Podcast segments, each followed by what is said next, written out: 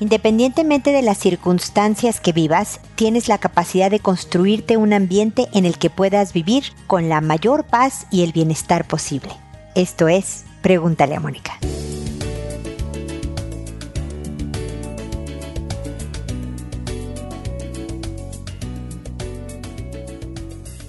Bienvenidos amigos una vez más a Pregúntale a Mónica. Soy Mónica Bulnes de Lara, como siempre, feliz de encontrarme con ustedes en este espacio en el que el tema de hoy me entusiasma porque la verdad habla de nuestro poder como personas, de cómo con un propósito, con una intención, con una estrategia, con un plan de acción, puedes verdaderamente ir construyendo un ambiente en el que tú estés más tranquila, más en paz contigo misma, que la paz a mí me parece fundamental, más feliz. Y yo creo que es importante hacer este análisis y esta planeación. Los arquitectos, no tengo mucha idea, soy psicóloga, no arquitecta, pero pues me imagino que inspeccionan el terreno en el que van a trabajar, ven qué subidas hay, qué problemas pueden encontrar, el tipo de tierra en el que van a construir y diseñan algo en lo que se inspiran y en lo que les gusta y algo que tiene que conciliar las dificultades del cliente, del presupuesto, del terreno, del clima, del lugar, no sé, con su visión. De la misma manera, yo espero que tú puedas conciliar los peros que hay en tu vida una pareja difícil, a lo mejor una familia entrometida, problemas económicos, un hijo que en alguna etapa le está pasando mal. Esas son, digamos, las dificultades del ambiente. Entonces es analizar y ponerme a escribir a ver cuáles son los peros, lo que yo veo como cosas que no me encantan. Y habrá algunas en los que de verdad no se puede hacer nada. ¿eh? Hay unos casos en donde, o algo específico donde esto no lo voy a cambiar. Por ejemplo, si te casaste con un introvertido, ¿no? El, esto es un problema para mí, él quiero que sea expresivo y comunicador y pues siento informarte que no vas a llegar muy lejos. Vas a lograr unos avances, pero tal vez pequeños para tus expectativas. Entonces es importante ver este proyecto con realismo. Si el arquitecto dice, perfecto, aquí quiero construir un edificio de 300 pisos, y el terreno es peligroso para, no sé, excavar y hacer los estacionamientos, no sé, pues se le va a caer el asunto, ¿no? Entonces es lo mismo contigo, tienes que considerar a ver con qué estoy trabajando, cuál es mi materia prima cuál es incluso mi personalidad, pero sí puedo determinar, a ver, es esto, nuestros problemas económicos, la relación con mi hijo, con mi cuñada, y poco a poco, y agarrar uno a la vez, ¿eh? no agarres todos porque va a ser demasiado agobiante y, y tal vez no sientas los avances y te rindas en el camino, ¿no? Agarra el más importante, el que más ruido te haga ahorita. Y entonces escribe también a ver cómo se te ocurre que tú no la otra persona, porque esa otra persona no la puedes controlar, no puedes hacer que responda como tú quieres, depende de ti. A ver, ¿yo qué puedo hacer, por ejemplo, para mejorar mi relación con el introvertido? ¿No? ¿Cómo me puedo sentir escuchada? Y hay veces que tenemos que ser súper creativos, porque puedo decidir, mira, de mi introvertido, yo que soy tan extrovertida y explosiva y, ¿no? Y disfruto a lo máximo de la vida, pues él me da calma, él me da freno cuando yo quiero hacer algo así como acelerado, él me da, esto me da. Pero a lo mejor para que alguien me opine y me comente y tal, como yo quisiera comentar con alguien algo que me desahogue, pues a lo mejor esa es mi hermana, o es mi amiga, o es otra persona. Pero si yo me... No, es que perdóname, Mónica, las parejas deberían de... No, las parejas no deberían de ser nada. Las parejas deberían de construirse una relación que les dé alegría, compañía, cariño, y que te enfoques en lo que sí da o no. Oye, entonces no hay nada que pueda así. Yo creo que al extrovertido sí le puedes decir, te voy a pedir de favor que eh, en vez de que me des mucha explicación, me digas un no quiero, esto no me gusta. O voy a hacer, ya te oí tu opinión, voy a hacer esto otro. O sea, a lo mejor un pasito adelante del introvertido hacia la extroversión y para ti una estrategia completa de cómo obtener el desahogo y la contención y las cosas que tú necesitas también emocionalmente, una parte con tu pareja y otra parte con otras personas.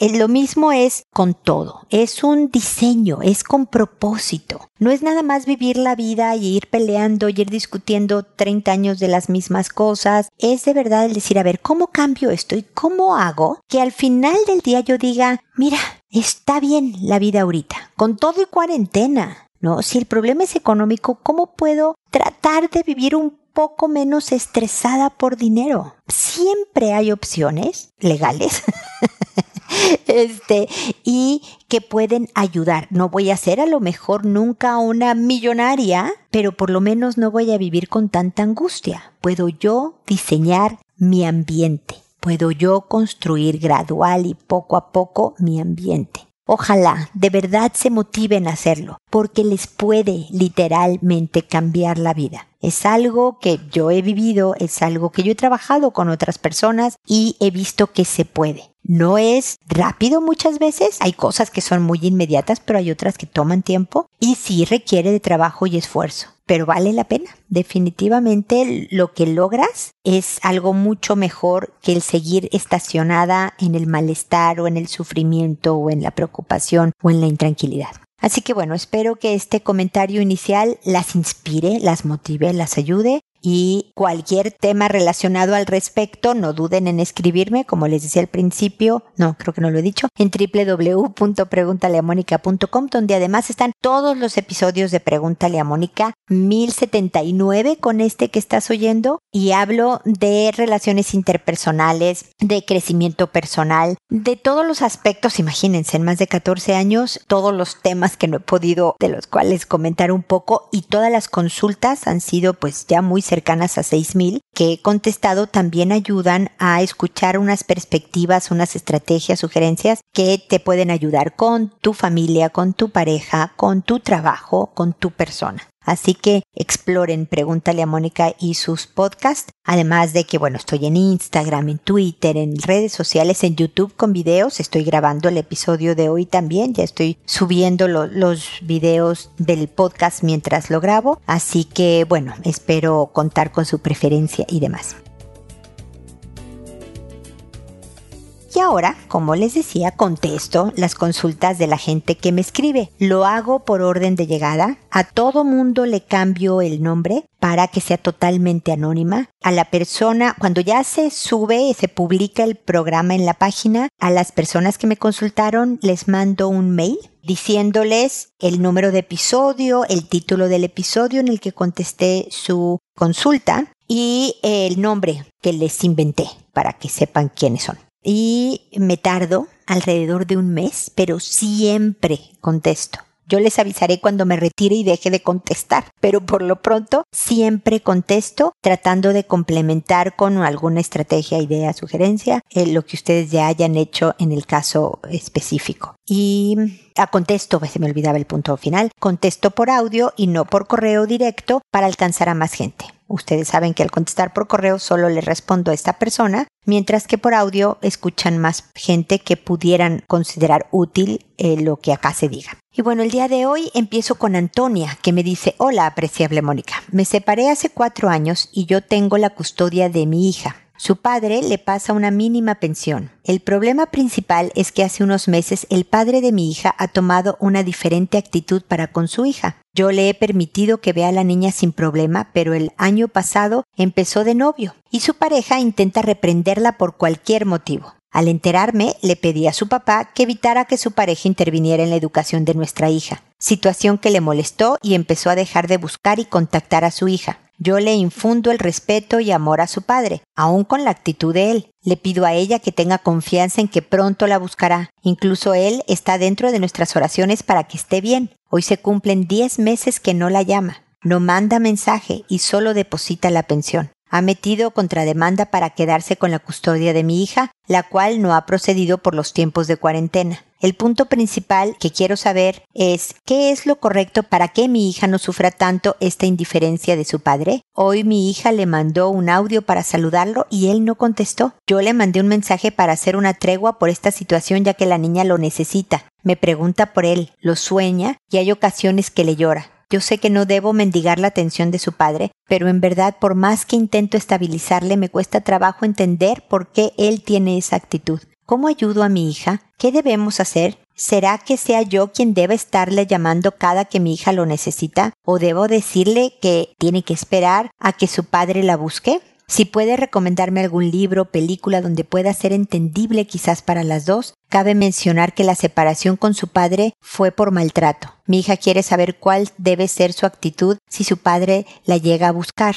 Agradezco su tiempo y orientación. Dios la bendice a usted y a toda su familia. Un fraternal abrazo. Ay, Antonia, no sabes cuánto lamento esta situación. No sabes cómo lamento los casos en donde los papás, a veces es el papá, a veces es la mamá, utilizan a los hijos un poco como arma contra la expareja, ¿no? Me enojo contigo, entonces no puedes ver a los hijos, no te dejo verlos porque no estás haciendo lo que yo quiero. Eh, me enojo contigo y lo que está haciendo tu ex. No, no le hago caso a mi hija te hago sufrir a través del sufrimiento de la pequeña. Imagínate cuánto rencor, cuánta agresividad, cuánto resentimiento tiene en la relación anterior o el manejo o lo que hiciste o cómo le dijiste que no, la novia no se metiera con la niña, eh, que no está viendo o si lo ve no le importa lo mal que la pasa la pequeña.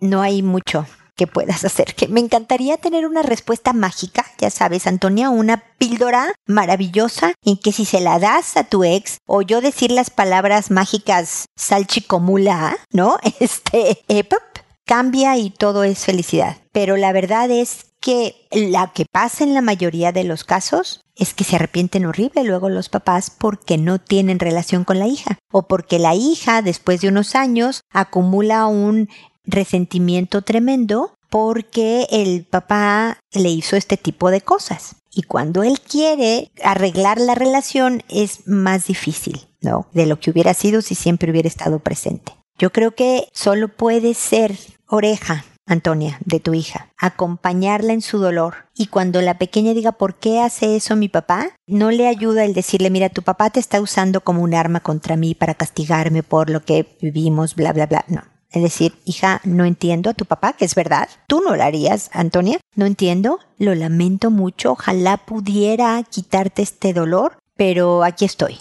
¿no? ¿Qué, quieres hacer ahorita como para descansar el alma un poco? Aliviarnos un poquito, ¿no? De esta tristeza. Y hagan algo que esto es, es, un paréntesis, pero también bien importante, Antonia, que el que tu hija le esté pasando mal por el tema de su papá. No sea que tú por, mira, ya sufre bastante con el papá, mejor no la regaño por esto. No impacte negativamente tú eh, la educación que le das. Te lo digo a lo mejor sobradamente, estoy segura de que lo estás haciendo muy bien, pero hay veces que pensamos el no, ya, ¿sabes qué? Ya me separé de su papá. El papá no la está bien, o sea, ya la pobrecita la ha pasado tan mal que déjame le quito sufrimientos, entonces no la regaño cuando necesita ser regañada, no le pongo límites cuando los requiere, no la guío por donde tiene que ver a pesar de que ella no quiera hacerlo, mi hija. Mejor le evito la molestia de tender su cama porque pobrecita, mira cómo le no le hace bien a tu hija para nada. Ella necesita y te agradecerá eventualmente que cuando haya que corregirla se le corrija. Y cuando haya que apapacharla y decirle, mira,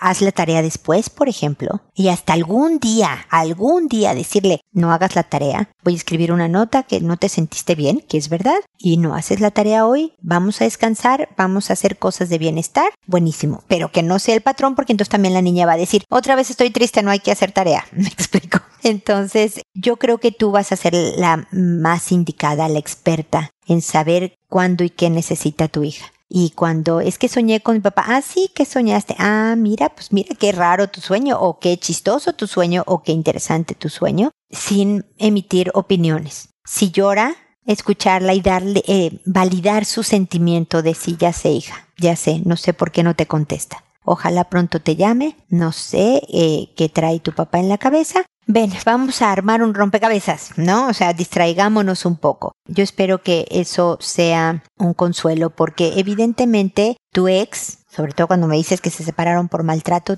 tiene temas importantísimos que trabajar. Y es importante que sepa tu hija que te tiene, definitivamente, y que si todo esto se compone y regresa el papá después de esta época de castigo, que 10 meses me parece tremenda, hasta un día castigar a su hija por lo que tú hayas hecho, Antonia, me parece salvaje, pero si regresa el, el hombre y demás, aunque se merezca de repente el que tú le digas molesta cosas, le va a ayudar a tu hija, no que cedas a los controles de él, pero sí vas a necesitar de mucha inteligencia emocional para decirle las cosas como el que tu hija, que tu novia no corrija a mi hija, tú eres el papá, por favor, tú ocúpate de, de la disciplina, de una manera tal que el hombre no agarre pretextos para hacer este tipo de cosas, ¿me explico? Yo puedo estar aquí también para hacer oreja, compañía y darte algunas ideas, Antonia, así que no dudes en volver a escribir, espero que sigamos en contacto.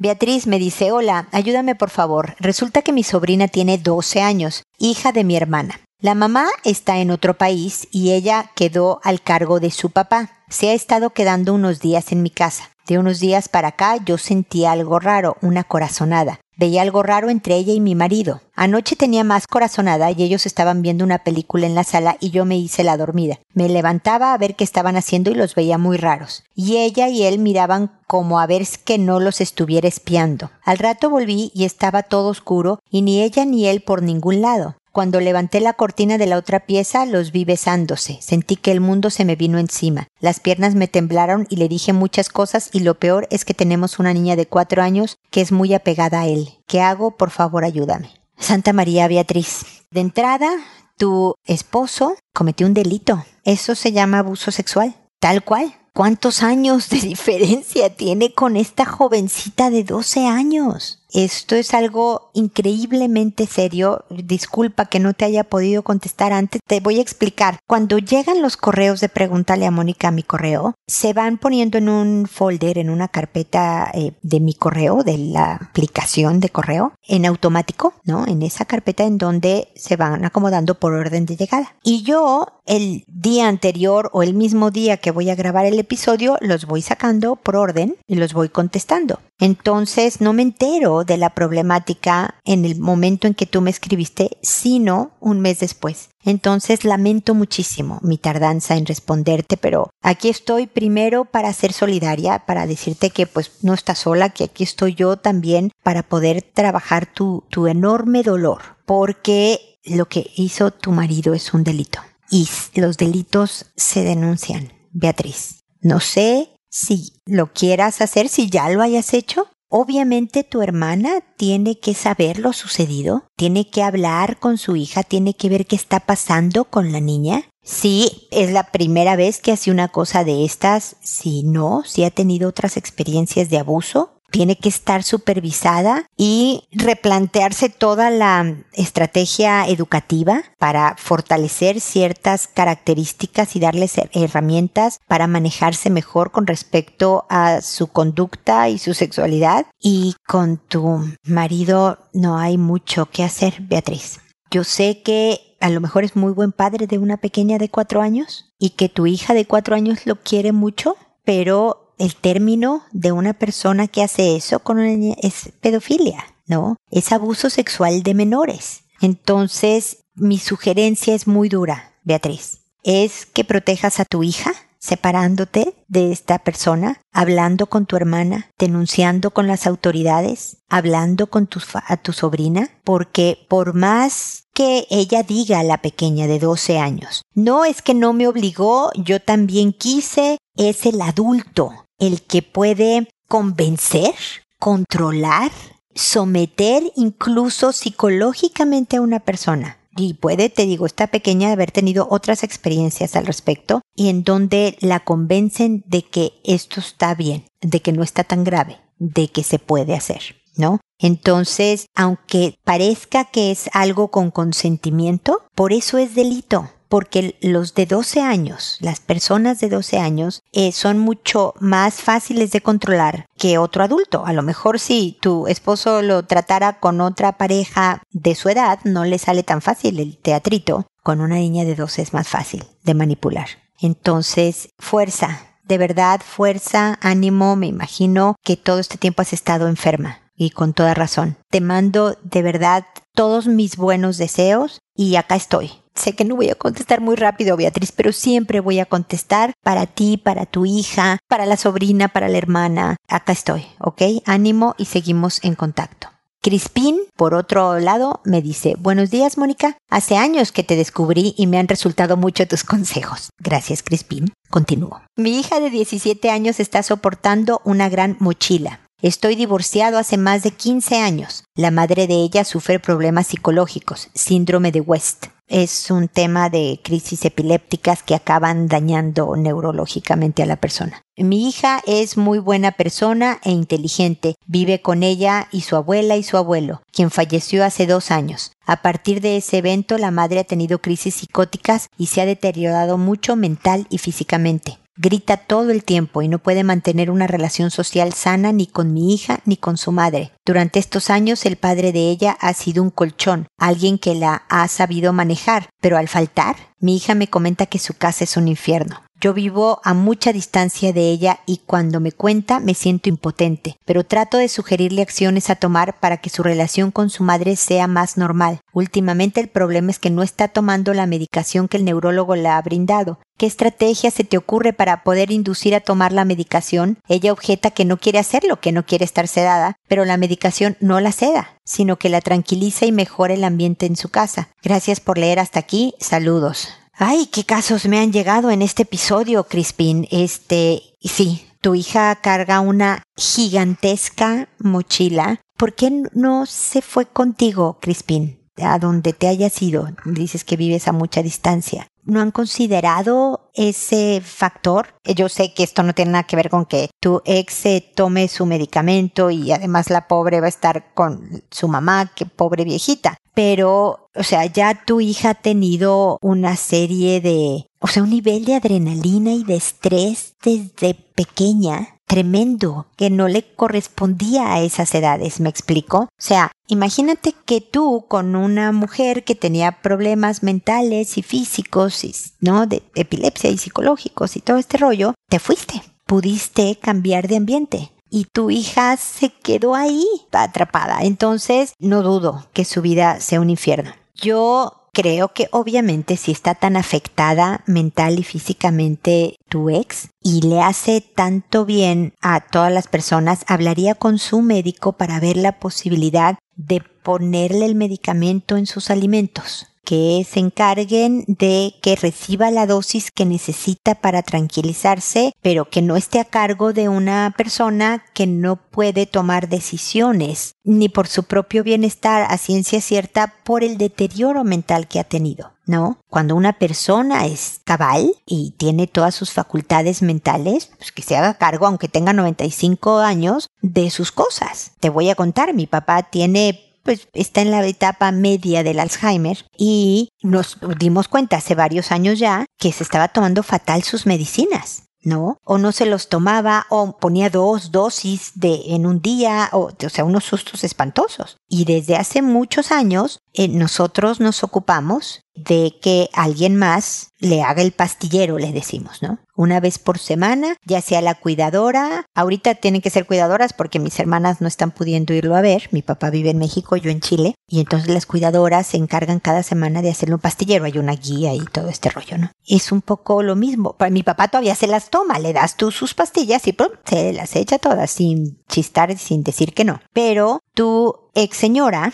no lo hace. Ella se rehúsa a tomarlas y está haciéndose un daño tremendo a ella y desde luego a tu hija y a su propia mamá. Mi única estrategia, que no es muy brillante tampoco, pero es la que se me ocurre, pero quisiera que la comentaras con su médico. Yo sé que no suena muy ético hacer esto, pero si creo o sea, porque es como escondidas darle la medicina, es como inyectar un calmante a fuerzas a alguien que está absolutamente fuera de control. Pues hay casos en donde el bienestar de la persona lo amerita. Entonces yo sería pro esa cuestión. Pero de verdad, Crispin, consideren, a lo mejor tu hija no se quiere ir, no quiere dejar a la abuelita, porque estas son sus figuras paterna y materna, su papá, digo, su abuelo y su abuela, ¿no? Tú has sido, estoy segura, un enorme consuelo, sostén, estructura, pero no has estado ahí como sus abuelos, viviendo ese infierno. Entonces, además de tener esta mamá tan afectada, que altera el ambiente de unos niveles tremendos, mira, yo hablando de ser arquitecta de tu ambiente, para tu hija,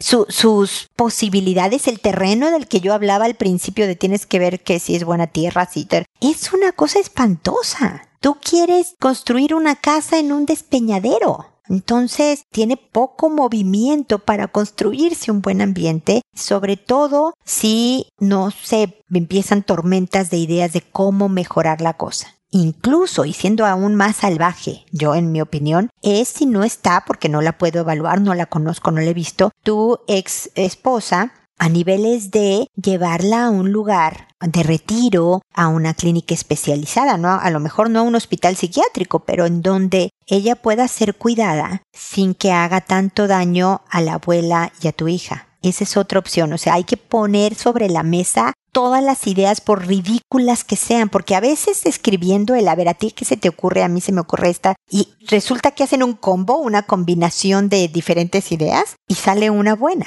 ¿Ok? Entonces, realmente te digo, porque tu hija, además de tener a, esta mamá tan difícil de manejar, pues hace dos años ha vivido un duelo espantoso, ¿no? Perdió a su abuelo, el luto de no tenerlo, y además de haber perdido el que era el colchón como el escudo más protector. Desde hace dos años, desde sus 15, una edad tan vulnerable, estoy realmente preocupada por tu hija, mi querido Crispin. Le quitaste la, eh, no tú no, la vida, no, el abuelo se muere porque los abuelitos tristemente se mueren y le quitaron este colchón, este escudo, esta protección y se quedó aún más en un sentimiento de desamparo y de no salir. Entonces, cuéntame, Crispin, ¿cómo está? ¿Cómo estás tú? Ya me imagino que yo tampoco te tranquilicé mucho, mil perdones, pero de verdad, pues tú y yo somos adultos ya formados, tu hija está en formación y de ahí mi, mi urgencia y, y mi impotencia de poder hacer más porque encuentre un respiro, tu jovencita. Cuéntame qué te parecen estas ideas y seguimos en contacto. Gracias por tu preferencia por todos estos años. Evarista me dice, Vivo con mi pareja, pero él enviudó hace 10 años, de ahí tuvo un hijo que vive con nosotros y es de la misma edad de mi hija, ella también tiene 16. Nuestros conflictos principalmente es que cuando yo pongo límites en la casa, pongo los deberes. El hijo de mi esposo le cuesta trabajo hacerlos, y al igual que a su papá, aceptar que yo lo regañe o lo pueda corregir de algo que está mal. Hemos peleado bastante porque ahora que es adolescente no puedo tener esa conexión con él como yo quisiera. A veces nos vemos como extraños y su forma de ser también con mi hija no es del todo buena, y su papá no le dice nada. La verdad he pensado muchas veces en separarme. Él perdió a su mamá muy pequeñito y no se acuerda de ella. Yo he cuidado y lo he educado estos años, pero hay una barrera que me impide estar más cerca de él y él de mí, y creo que esa barrera es su papá también. Nuestro hijo, el más pequeño, que es de esta relación, se lleva bien con él, pero como niño no le gusta estar con Flavio, así se llama. Por cierto, a Flavio también le cambié el nombre. No se llama Flavio, pero bueno, ya que es muy enojón con el niño. Flavio es muy callado, no se expresa con facilidad y explota cuando se enoja. Es antisocial, pero desde que lo conozco siempre ha sido así. Pocos amigos, no sale, solo quiere el celular. Lo hemos llevado a hacer actividades y yo insisto mucho en ello, pero su papá no, ya que tiene obesidad. Realmente me desespera ya que no puedo relacionarme mejor con él.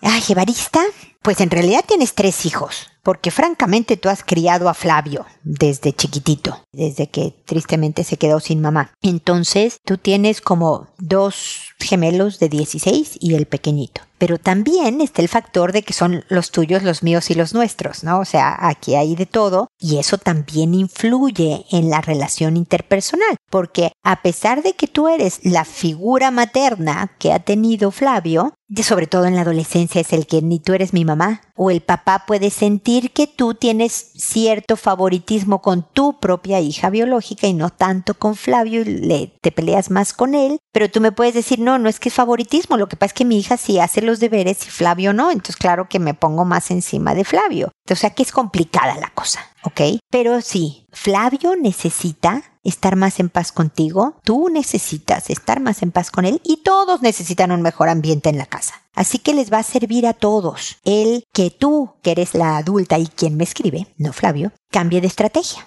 Eh, aquí sí entra la parte arquitectónica de que titula este episodio, Evarista. Porque te hubiera pasado hasta con un hijo biológico, ¿eh? O sea, puede ser que uno sea mucho más ayudador. Muchas mamás podrán levantar la mano de que tienen el hijo que colabora más, te pregunta qué se te ofrece y otro que no tanto, que nada más no le da flojera, se hace pato, como decimos en México, o sea, como que quiere pasar desapercibido para que no le encarguen cosas, eh, las hace tarde, mal y nunca, como dicen por ahí, etcétera, etcétera. Y además, uy, tienes muchos factores, pero espero poderte ayudar, Evarista. Además, se ve que es introvertido. No creo que sea antisocial, eso es distinto, es un delincuente, por lo menos acá en Chile dicen antisociales a los delincuentes. No, es alguien de pocos amigos, de poco salir, de poca comunicación, es introvertido. Pero ser introvertido es una gran herramienta. Gente como Steve Jobs, el, que inventó los iPhones y los iPads y las computadoras Apple, eh, era muy introvertido. Gandhi, este indio que logró la independencia de su país entero sin violencia. O sea, la película Gandhi es impresionante, es muy muy buena, eh, era introvertido. Entonces hay gran gente con gran potencial que es introvertido, no es un defecto ser así es una forma de personalidad. Pero si lo hacemos sentir como que es malo ser así, es que sal obligando a salir, él empieza a sentir yo no soy suficiente para mis papás o para el mundo, eh, no soy bueno porque no me gusta lo que es bueno y entonces yo debo de ser malo. O sea, no le hace bien en su pensamiento. Desde luego, si tiene problemas de sobrepeso u obesidad, hay que hacer algo al respecto. Pero antes de estar viendo que haga actividades sociales, que baje de peso, que haga los... Quiere, es necesario que quiera escucharte que esté en una disposición mucho más buena. Entonces, lo primero que te sugiero, porque se me está acabando aquí el tiempo de barista, es que de verdad, y al fin que son gratis, por eso te puedo decir con toda confianza, escuches todos los episodios de Pregúntale a Mónica. Y te digo que todos, porque en cada uno contesto temas, a veces son de pareja, a veces son de persona, pero muchas veces son de hijos, como has podido ver en este episodio. Y además todos, hijos, pareja, tú, son relaciones interpersonales, herramientas para mejorar comunicación, cómo me llevo mejor con los demás y demás. Entonces, vas a ir recibiendo un curso gratuito gigantesco de 14 años sobre relaciones interpersonales y puedes ir practicando las cosas que sugiero.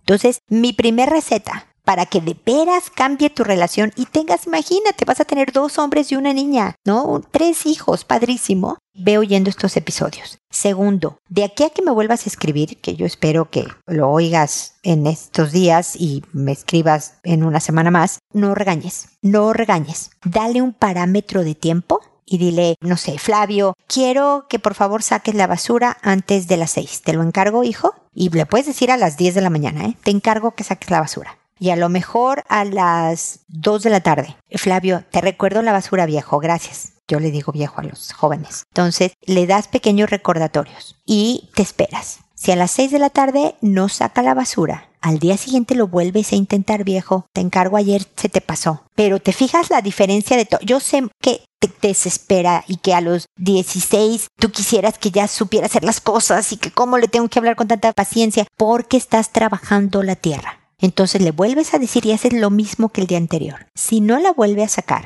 el tercer día hablas con él. Le dices, nosotros somos un equipo, necesitamos funcionar, tu ayuda es importante, no, es que sacar la basura me dan unas náuseas terribles. Ok, esa entonces no es tu tarea. Pero mira, estas son las cosas que me gustaría que se hagan los demás, ¿no? Estoy delegando. No, pues esta. Y que escoja una ahorita. Evarista, estamos trabajando en construir relación, no en que cumpla los deberes. ¿Te fijas la diferencia? Ahorita es el mejoramiento de la relación, no que haga lo que tú le dices, ¿no? Entonces es esta, ok. Y, y le dices, ¿y si no se cumple, qué va a pasar?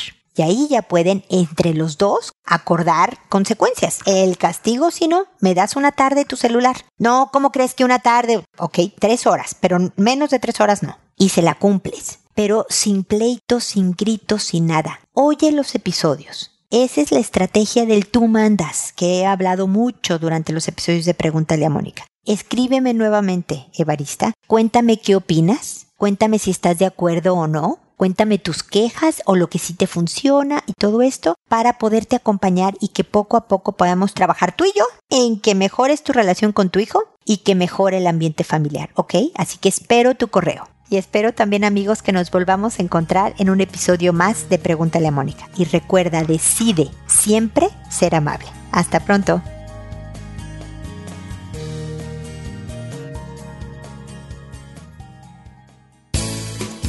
¿Problemas en tus relaciones? No te preocupes, manda tu caso, juntos encontraremos la solución. www.preguntaleamónica.com Recuerda que tu familia es lo más importante.